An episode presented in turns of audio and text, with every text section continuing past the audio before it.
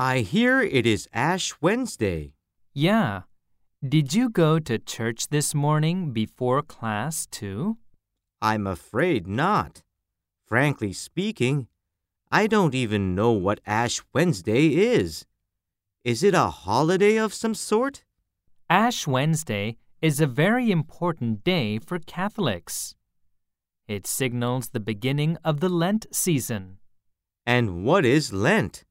I thought that is the fuzzy stuff you get in your laundry dryer. No, you are talking about Lent. This is Lent, a Catholic season of penance, reflection, and fasting, which prepares us for Christ's resurrection on Easter Sunday. I've heard of Easter. That is when the funny bunny comes and brings kids chocolate eggs and chocolate Easter bunnies. That's the commercial interpretation of Easter. To us Catholics, Lent is a time we attain forgiveness for our sins by being good. Wow!